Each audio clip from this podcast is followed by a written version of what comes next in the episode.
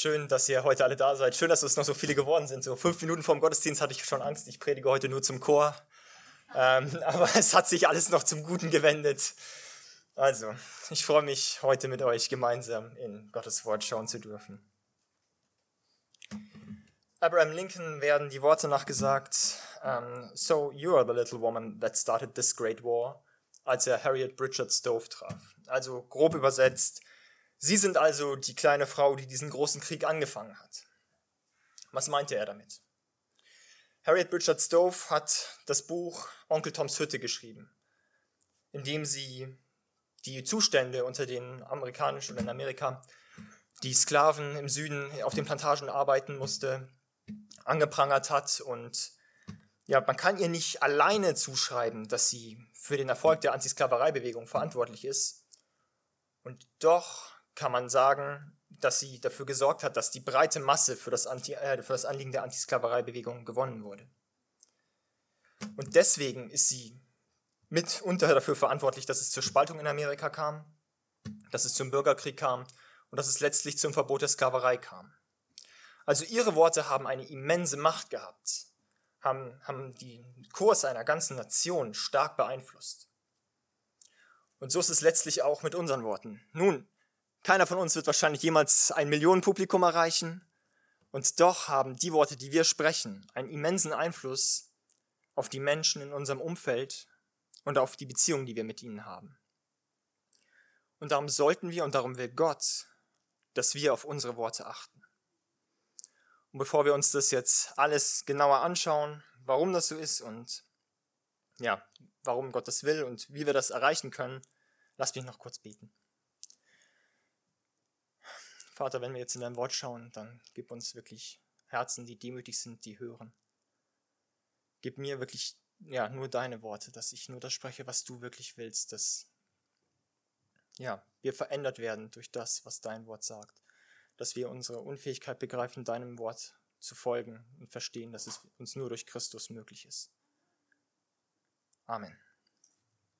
Also, Jakobus schreibt, werdet nicht viele Lehrer, meine Brüder da ihr wisst, dass wir ein schweres Urteil empfangen werden. Denn wir alle straucheln oft. Wenn jemand nicht im Wort strauchelt, der ist ein vollkommener Mann, fähig auch den ganzen Leib zu zügeln. Was meint Jakobus damit? Nun, der erste Vers ist relativ leicht verständlich. Ne? Wenn man Lehrer werden will, soll man sich das genau überlegen, denn wer Lehrer wird, wird mit einem härteren Maßstab beurteilt. Das ist eigentlich erstmal relativ klar.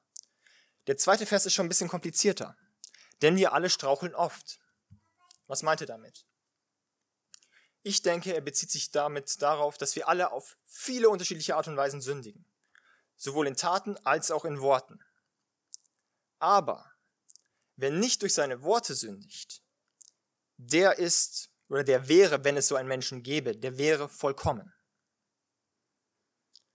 Also, zum Beispiel, wenn ich beschließe, ich möchte meine Steuererklärung fälschen und dem Staat mein, meine Steuern vorenthalten, dann muss ich mich hinsetzen, muss da eine ganze Weile dran arbeiten, muss mir überlegen, hey, was kann ich wie, wo angeben, ähm, was kann ich verschweigen, was fällt nicht auf. Das ist ein Prozess, der dauert, kostet mich mehrere Stunden und letztlich muss ich dann immer noch den Schritt gehen und das Ganze abschicken. Wenn ich aber mit meinen Worten sündige, jemanden Idiot, Depp, Trottel nenne, braucht das nur Sekunden wenn ich mit, mit vielen meiner Taten sündige, dann ist es so, dass, der, dass es für mein Gewissen lange Zeit Möglichkeit gibt, einzugreifen, mich zurückzurufen. Aber wenn ich mit meinen Worten sündige, da sind die Worte schnell gesprochen. Sie sind draußen, ich kann sie nicht mehr zurücknehmen. Ich muss mit den Konsequenzen leben. Die Menschen in meinem Umfeld müssen mit den Konsequenzen leben. Also, warum schreibt er dann werdet nicht viele Lehrer. Also warum fordert er äh, die Leute auf, sich zu überlegen, Lehrer werden zu wollen? Paulus schreibt in 1 Timotheus 5, Vers 17, die Ältesten, die gut vorstehen sollen, doppelter Ehre gewürdigt werden. Besonders die, die im Wort der Lehrer arbeiten. Also, unter den Umständen kann man gut verstehen, dass viele sich gedacht haben in der Gemeinde, an die Jakobus schreibt, wow, da kriegt man Ansehen durch. Das ist ja doch was Tolles, das will ich auch haben. Und er sagt, okay, überleg dir das ganz genau, ob du das willst. Du wirst härter beurteilt für das, was du tust. Denn du entscheidest dich, mit deiner Zunge der Gemeinde zu dienen, dem Organ, das am schwersten zu kontrollieren ist. Du willst mit Worten dienen, dann kontrolliere deine Worte. Also, wer von uns Lehrer ist, sollte sich bewusst sein, er wird härter beurteilt werden. Wer überlegt, Lehrer zu werden, der sollte, sollte sich bewusst sein, er wird härter beurteilt werden. Ich möchte das an einem Beispiel, das relativ aktuell ist, äh, illustrieren.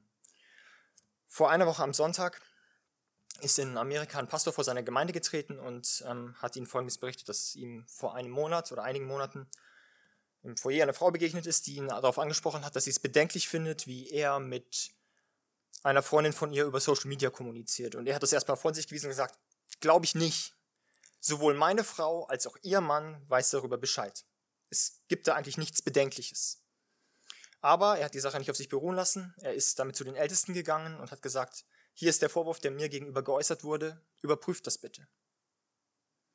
Die Ältesten haben sich das, den ganzen Chatverlauf und so weiter angeschaut und haben gesagt, schon richtig, ähm, es ist weder irgendwas Sexuelles, es ist nichts Romantisches, aber die Häufigkeit und die Art und Weise, die Vertrautheit, mit der geschrieben wurde, ist doch ungewöhnlich. Und deswegen wurde er beurlaubt, sowohl als Maßnahme, als disziplinarische Maßnahme, aber auch als Maßnahme, um Sachen wieder in Ordnung zu bringen. Also wir sehen, an ihn wurde ein wesentlich härterer Maßstab angelegt als an den Rest der Gemeinde. Der Name der Frau ist nicht erwähnt worden, ist auch völlig in Ordnung. Warum? Weil sie für sie nicht ein so harter Maßstab gilt. Und das soll uns deutlich machen, okay, hier und jetzt zählt es schon. Also wer lehrt, auf den wird, muss mehr, oder auf den wird mehr geachtet werden. Der muss für seine Taten auf eine andere Art und Weise gerade stehen. Und das ist nicht nur im Hier und Jetzt so, sondern das wird auch am Ende so sein, wenn wir uns vor Gott für unsere Taten rechtfertigen müssen. Aber es ist nicht so, dass alle, die ähm, ja, nicht Lehrer sind, sich jetzt zurücklehnen können und denken können, ach, den Rest der Predigt, der geht mir ja nichts an, ich bin ja kein Lehrer. Nein, die Bibel ist sehr deutlich, alle sollen auf ihre Worte achten. In Sprüche 15, Vers 1 heißt es, eine sanfte Antwort wendet Grimm ab, aber ein kränkendes Wort erregt Zorn. Und in Vers 26, ein Gräuel für den Herrn sind die Anschläge des Bösen, aber rein vor ihm sind freundliche Worte. Also auch wenn du nicht Lehrer bist, die restlichen Sachen, die Jakobus sagt, sind genauso gut auf dein Leben anwendbar. Denn Jakobus schreibt weiter, wenn wir aber den Pferden die Zäume in die Mäuler legen, damit sie uns gehorchen, lenken wir auch ihren ganzen Leib. Siehe, auch die Schiffe, die so groß und von heftigen Winden getrieben sind, werden durch ein kleines Steuerruder gelenkt, wohin das Trachten des Steuermanns will auch wenn diese Illustrationen jetzt schon 2000 Jahre alt sind, können wir sie doch auch heute noch recht gut verstehen, ja? Ein Pferd, das wiegt locker mal drei bis viermal so viel wie ein erwachsener Mensch und hat ordentlich Kraft. Ich möchte nicht, und keiner von uns möchte hinter einem Pferd stehen, wenn es austritt. Und doch können wir es durch das Einlegen von Zaumzeug und dann durch die Zügel lenken. Wir können ihm sagen, geh nach links, geh nach rechts, geh geradeaus. Alles nur durch so ein kleines Stück Leder bzw. Metall. Auch das Bild vom Schiff ist ziemlich klar. Da ist dieses große Schiff und es wird von einem mächtigen Wind nach vorne geschoben. Und doch so ein kleines Stück Holz am hinteren Ende ist dazu imstande, dem Schiff seine Richtung vorzugeben. Dafür zu sorgen, dass es wendet, dass es geradeaus fährt, dass es seinen Kurs hält. Und so ist es auch mit unserer Zunge. Unsere Zunge und unsere Worte haben mächtige Wirkung. Wir können damit Menschen in unserem Umfeld ermutigen und erbauen oder wir können sie niedermachen. Wir können unsere Zeit damit verbringen, gemütlich zusammenzusitzen und miteinander zu reden und wirklich eine gute Zeit zu haben. Oder wir können unsere Zeit und unsere Worte dafür verwenden, miteinander zu streiten. Jetzt ist die Frage, sollten wir nur noch die guten Dinge ansprechen, denn wir können ja mit unseren Worten schaden. Nein, das sollte auf keinen Fall so sein. Wir sollten auch bereit sein, Negatives anzusprechen. Es muss sein. Das ist ungefähr so wie mit der Frage, ist es, äh, ist es gut, jemanden den Bauch aufzuschneiden? Nun, es hängt massiv davon ab, was meine Motivation ist. Wenn meine Motivation ist, demjenigen möglichst viel Schmerzen und Leid zuzufügen, dann ist es schlecht. Wenn meine Motivation ist, demjenigen ein Krebsgeschwür oder den äh, entzündeten Blinddarm rauszunehmen, dann ist es gut. Genauso ist es mit unseren Worten. Ja, wenn ich mit meinen Worten die Motivation habe, meinem Nächsten vorwärts zu bringen und dann auch was Negatives anspreche oder ausspreche, dann ist es gut. Wenn ich es aber mit dem Ziel tue, zu verletzen und möglichst gemein zu sein, dann ist es schlecht. Und nach unserer Motivation werden wir auch unsere Worte wählen. Wenn unsere Motivation ist, möglichst dem anderen zu schaden, dann werden wir unsere Worte so wählen, dass wir ihn verletzen. Wir werden viele Worte wählen. Wir werden möglichst gemein sein. Wir werden ihn versuchen, genau da zu treffen, wo es weh tut. Und wenn wir ihn erbauen und ermutigen wollen, dann wird uns klar sein, ja, okay, vielleicht muss ich ihn verletzen. Wie derjenige, der versucht, jemandem den entzündeten Blinddarm rauszunehmen. Ja, es ist, es ist klar, da wird, da wird der Bauch aufgeschnitten. Ist nicht gut an sich. Und deswegen wird er möglichst kleine Schnitte und möglichst bedachte Schnitte wählen. Und nicht nur so tief schneiden wie unbedingt nötig. Und so werden wir dann auch unsere Worte mit Bedacht wählen. Vielleicht wenige Worte, vielleicht genau durchdachte Worte. Denn es ist unter Umständen nötig, den anderen zu verletzen. Aber wir sollten ihn so wenig verletzen wie möglich. Also wir sehen, unsere Worte haben immensen Einfluss, sowohl zum Guten als auch zum Schlechten. im weiteren Verlauf, also bis jetzt ist Jakobus in der Bedeutung von Worten oder in der Macht, die Worte haben, neutral gewesen. Er hat gesagt, ja, es ist was Gutes, es kann was Schlechtes sein, es gibt irgendwie grob die Richtung vor. Aber er verwendet jetzt das Bild eines Waldbrandes. So ist auch die Zunge ein kleines Glied und rühmt sich großer Dinge. Siehe, welch kleines Feuer, welch einen großen Wald zündet es an. Auch die Zunge ist ein Feuer als die Welt der Ungerechtigkeit erweist, es sich, erweist sich die Zunge unter unseren Gliedern, als diejenige, die den ganzen Leib befleckt und das Rad des Lebens entzündet und von der Hölle entzündet wird. Also die meisten von uns kennen Waldbrände wahrscheinlich nur aus dem Fernsehen, hoffe ich zumindest. aber wir kennen alle diese Bilder, ja, da ist diese riesige Feuerwand, die man aus einer Luftaufnahme sieht und die alles vernichtet, was ihr in den Weg kommt. Häuser, Bäume, Büsche, Wiesen, Infrastruktur, alles. Menschen, die davon eingeschlossen werden, ob sie nun entkommen wollten oder sie das Feuer löschen wollten, können davon getötet werden. Wo vorher eine grüne, blühende Landschaft war, ist am Ende nur noch Asche und Staub. Wo vorher Leben war, ist nachher nur noch Tod. Und genau das kann durch unsere Worte passieren. Wir können unserem Umfeld massiven Schaden dadurch zufügen.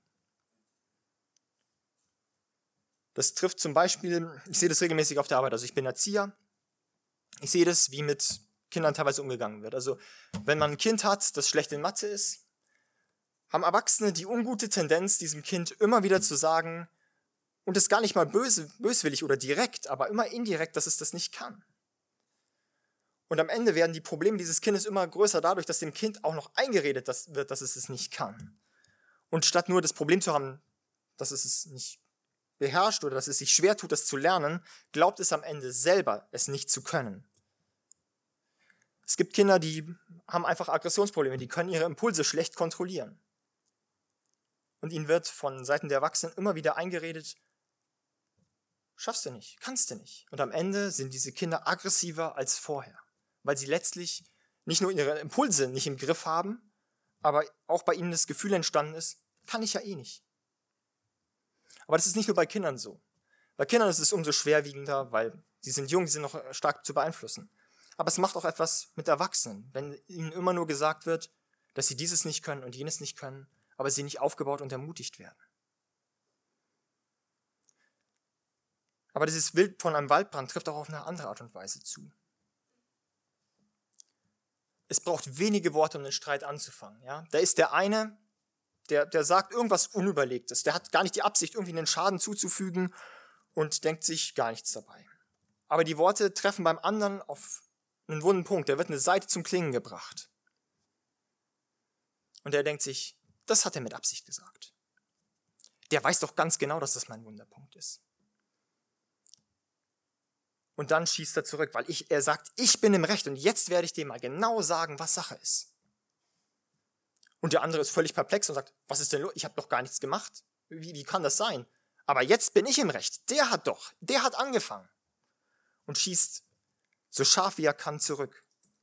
Und am Ende geht's zu wie im Kindergarten. Der eine sagt, der hat aber dieses und jenes gemacht. Und der andere sagt, der hat aber dieses und jenes getan.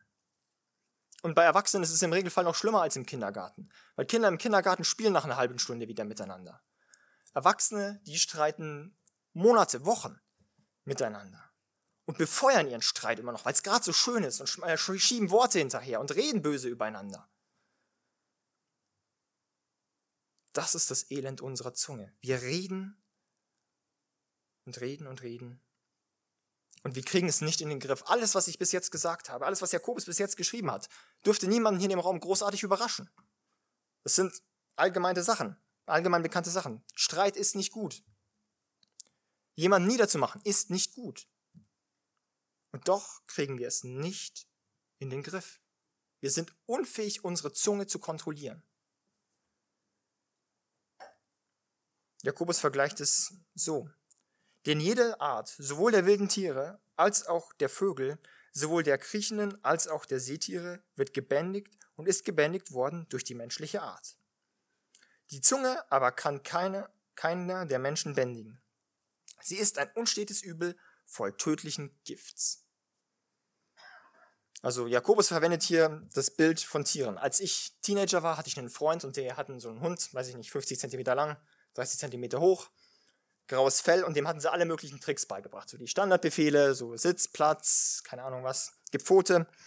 Aber auch so ungewöhnlichere Sachen. Mein Lieblingsbefehl war Peng. Peng war Hand zur Pistole und Peng sagen, dann ist der Hund tot umgefallen hat für, weiß ich nicht, 15 Sekunden regungslos dran gelegen und ist dann wieder aufgesprungen und war fröhlich und hat seine Belohnung bekommen. Also wir können kleine Hunde abrichten. Wir können aber auch so große Tiere wie Elefanten abrichten. Wir können Elefanten beibringen, dass sie Menschen tragen, dass sie schwere Lasten tragen. All das können wir kontrollieren. Aber was wir nicht in den Griff kriegen, ist unsere Zunge. Wir kriegen es nicht hin, die Menschen in unserem Umfeld nicht durch sie zu verletzen. Wir sind gedankenlos, und richten riesigen Schaden an.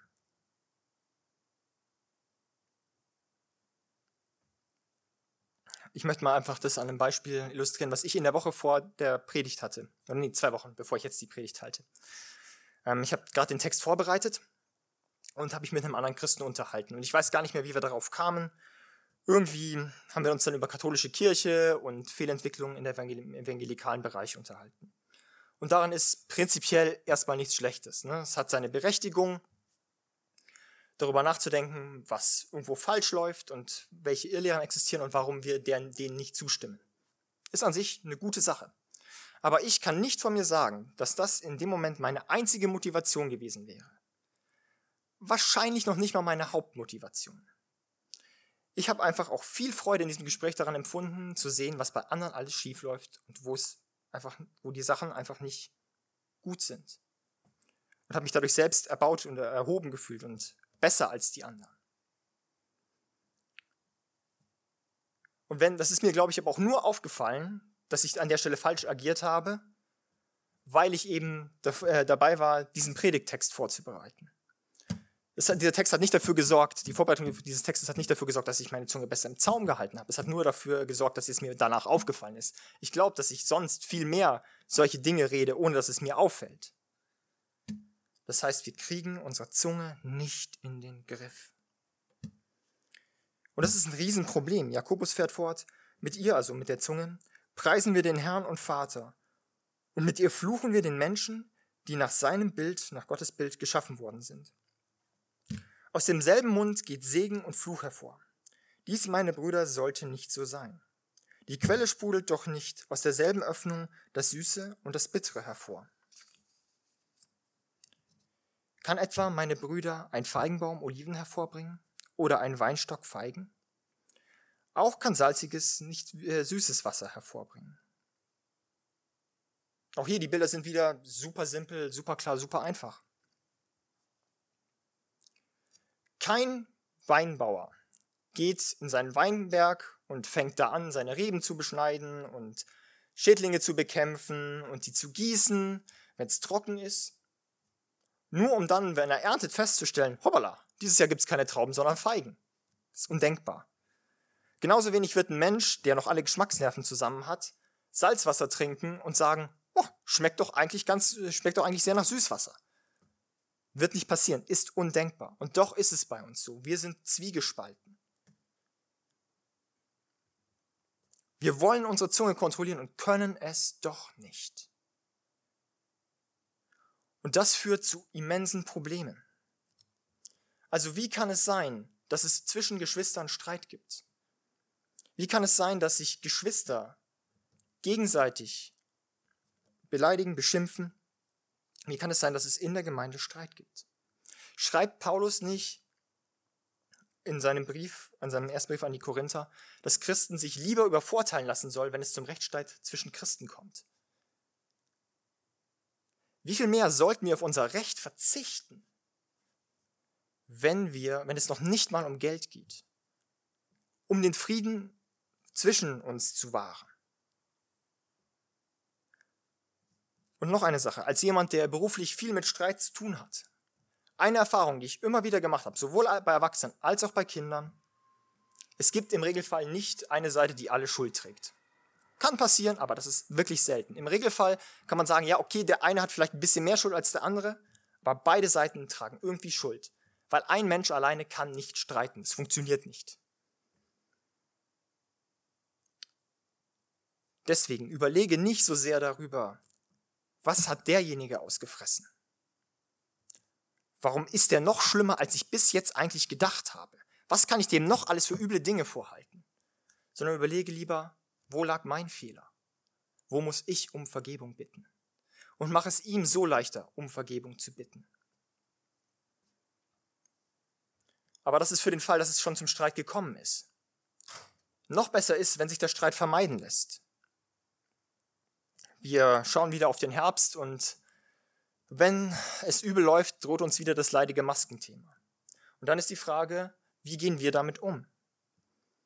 Sind wir imstande dazu, den Streit aus der Gemeinde rauszuhalten oder lassen wir zu, dass er in die Gemeinde hineinkommt, dass wir als Geschwister miteinander über dieses Thema streiten? Man kann darüber geteilter Meinung sein. Ja? Ich möchte an der Stelle auch keine Position für eine der beiden Seiten beziehen. Ich möchte nur darauf hinweisen, wenn wir etwas ansprechen sollten, dann sollten wir es in dem Interesse tun, nicht zu zerstören, nicht wütend zu sein, sondern liebevoll zu sein. Und wenn wir auf irgendetwas angesprochen werden, so sollten wir das mit, dem, mit der Demut tun oder sollten wir mit der Demut reagieren, dass es ein Geschwister von uns ist, ein Bruder, eine Schwester ist. Und dass sie uns höchstwahrscheinlich nichts Böses wollen. Das heißt, wenn es dazu kommt, sollten wir liebevoll reagieren. Was das genau bedeutet, ist deine Sache.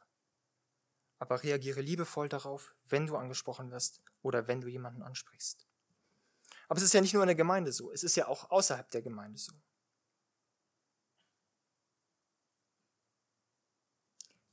Beziehungsweise lass mich noch mal kurz sagen, falls du heute zum ersten Mal hier bist, ist es die meiste Zeit in dieser Gemeinde eigentlich alles gut. Ne? Du brauchst nicht Angst haben, wenn's, dass, wenn der äh, Gottesdienst jetzt zu Ende ist, dass der Gottesdienst so eine kurze Friedensphase war und danach hängen sie sich alle an der Gurgel. Ich bin sehr froh, in einer Gemeinde zu sein, die die meiste Zeit gut miteinander auskommt. Und doch gibt es immer wieder Streit. Und das sollte nicht sein. Und jetzt können wir zum nächsten Punkt kommen. Lasst uns betrachten, wie es auf der Arbeit ist. Wie ist es, wenn man einen Kollegen hat, der inkompetent ist? Oder eine Kollegin, die einfach faul ist? Oder noch schlimmer, jemand, der beides zusammen ist. Wie gehe ich damit um? Reagiere ich mit Lästern und schlechten Worten auf ihn? Oder bin ich, äh, bin ich dabei und versuche ihm irgendwie vorwärts zu bringen, ihm zu helfen, ein nützlicher Teil des Teams zu werden? Jemand, der sich einbringen kann und will. Dafür muss ich ja noch nicht mal selber derjenige sein, der das Lästern anfängt. Es reicht ja schon in den Pausenraum zu laufen und darauf angesprochen zu werden, was ich von dieser und jener Person halte. Und bin ich dann imstande, dem Negativen, was vielleicht geäußert werden muss, was möglicherweise tatsächlich berechtigt ist, auch positive Dinge hinzuzufügen. Oder auch sehr beliebt über die Chefetage herziehen, weil die da oben, die haben ja eh alle von nichts eine Ahnung. Und wir da unten, wir müssen es ausbaden. Und ja, das mag manchmal wirklich so sein. Möchte ich nicht in Zweifel ziehen. Manche Chefs na, okay. Aber alles in allem könnte es ja in Betracht kommen, dass derjenige weiß, was er tut oder dass er durch irgendwelche Umstände dazu getrieben wird. dass er einen Vorgesetzten hat, der ihm äh, selbst Vorgaben macht. Dass er zwischen Pest und Cholera wählt und ich mich jetzt darüber aufrege, dass ich die Pest bekomme, ohne zu sehen, was die andere Option gewesen wäre. Also mal so ein Beispiel. Als ich vor zehn Jahren bei der Stadt als Erzieher gearbeitet habe, war es so, dass die Krippen und die Horte, also beziehungsweise die Krippen waren Teil des einen Referats und die Horte und äh, Kindergärten waren Teil eines anderen Referats. Eine offensichtlich dämliche Struktur. Ja, es macht Sinn, die beiden in einem Referat zusammenzufassen. Die alle so zu organisieren, dass es irgendwie saubere Abläufe gibt. Völlig logischer Schritt. Aber es bedeutet massive Umstrukturierung. Organigramme werden neu geschrieben, neu gestaltet und ändern sich auch regelmäßig zwischendrin. Leute ziehen in neue Büros, weil die alten Büros für irgendjemand anders gebraucht werden oder das neue Büro einfach besser liegt oder was auch immer. Und dann kann es einfach mal passieren, dass man zwei Stunden lang die Nummer von jemandem raussucht, von dem man glaubt, dass er für einen zuständig ist, nur um festzustellen, dass sich die Zuständigkeit geändert hat und man nochmal zwei Stunden damit zu bringen kann, die Nummer von jemandem zu suchen. Und das kann frustrieren. Und das ist in Ordnung, diesem Frust Luft zu machen. Aber es ist die Frage, ist dieser Schritt, der dort gegangen wird, tatsächlich nicht sinnvoll? Und ist die Arbeit, die daraus entsteht, nicht gut investierte Arbeit? Ich weiß doch, dass sich damals viele, viele ungeheuer aufgeregt haben, weil bis jetzt hat es doch funktioniert. Bis jetzt war alles gut. Bis man angefangen hat. Und dann, seitdem ist alles kaputt. Zehn Jahre später redet da keiner mehr drüber. Alle sind glücklich und zufrieden mit den neuen Strukturen, die offensichtlich besser sind. Aber der Weg dahin, da hatten die Chefs alle keine Ahnung. Also, all die Beispiele zeigen uns, wir alle haben unsere Probleme mit unseren Worten. Und wir kriegen es nicht in den Griff. Denn was ist die Ursache des Problems? In Lukas 6, Vers 45 heißt es, Wes das Herz voll ist, das geht der Mund über. Also unser Kernproblem ist unser Herz. Das, was in unserem Herz ist, kommt immer wieder raus und tritt hervor. Wenn unser äh, Herz voll Wut ist, dann werden wir voll Wut reden. Wenn unser Herz voll Hass ist, werden wir hasserfüllt reden. Und wenn unser Herz voll Neid ist, dann werden wir voll Neid sprechen. Also, es braucht eine grundlegende Veränderung des Herzens. Dieser Neid, dieser Hass und dieser Zorn müssen aus unserem Herz raus. Aber es hilft wenig, die einfach zu versuchen, irgendwie zur Seite zu schieben und zu unterdrücken. Denn dadurch wird das Problem nicht gelöst. Sie sind immer noch da. Das ist wie wenn ich einen Fluss habe, auf der, wo ich auf die andere Seite möchte. Ist ein relativ breiter Fluss, aber relativ flach. Ich kann nicht einfach drüber springen. Aber ich werde mir auf jeden Fall die Füße nass machen, wenn ich hindurch will. Und ich fange an, irgendwie das Wasser so zur Seite zu schieben und glaube irgendwie, dadurch eine trockene Stelle zu erreichen. Wird nicht passieren. Das Wasser hat die Eigenschaft, immer zurückzufließen und die Stelle wieder zu bedecken. Es braucht etwas, was an die Stelle dieses Wassers tritt, was das Wasser verdrängt. Das heißt, wenn ich einen Stein nehme und ihn ins Wasser packe, verdrängt er das Wasser und es entsteht eine trockene Stelle, sodass ich auf die andere Seite gehen kann. Und genauso ist es mit unserem Herzen. Wir brauchen etwas, was an die Stelle von Hass, Neid und Zorn tritt. An diese Stelle muss Liebe treten, denn sonst wird sich an uns nichts ändern. Und die Frage ist, wo kriegen wir diese Liebe her? Können wir das selber schaffen?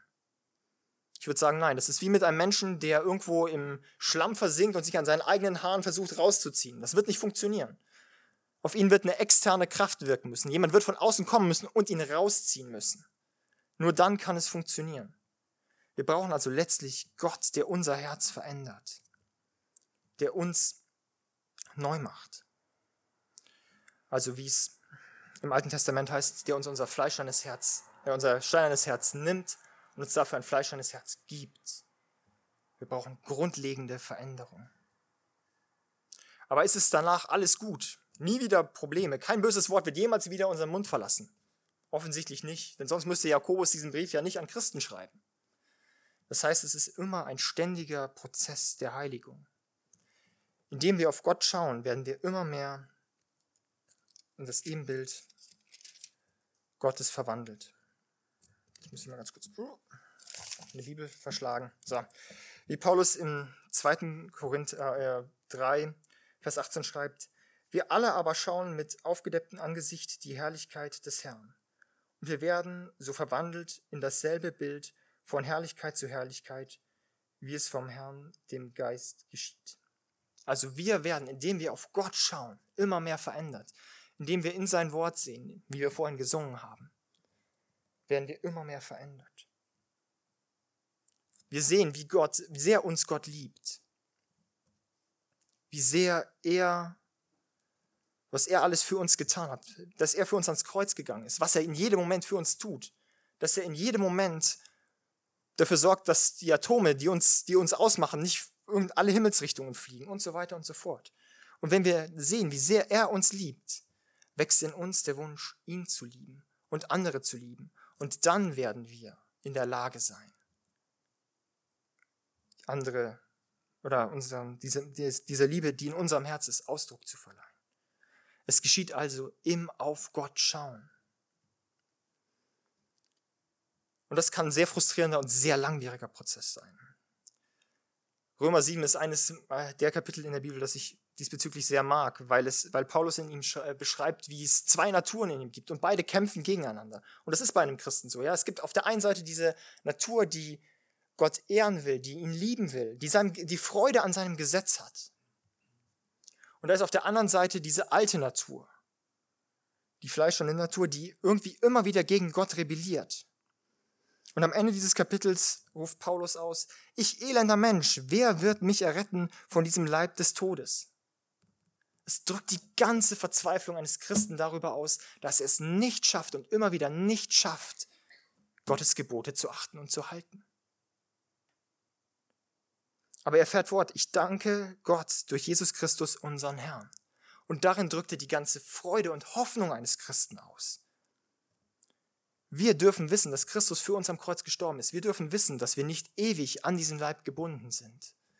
Wir werden sterben oder Jesus kommt wieder und dann werden wir von unserer Sünde frei sein. Dann wird es nur noch, werden wir nur noch auf die Art und Weise handeln, auf die wir wollen. Nämlich die, die Gott ehrt.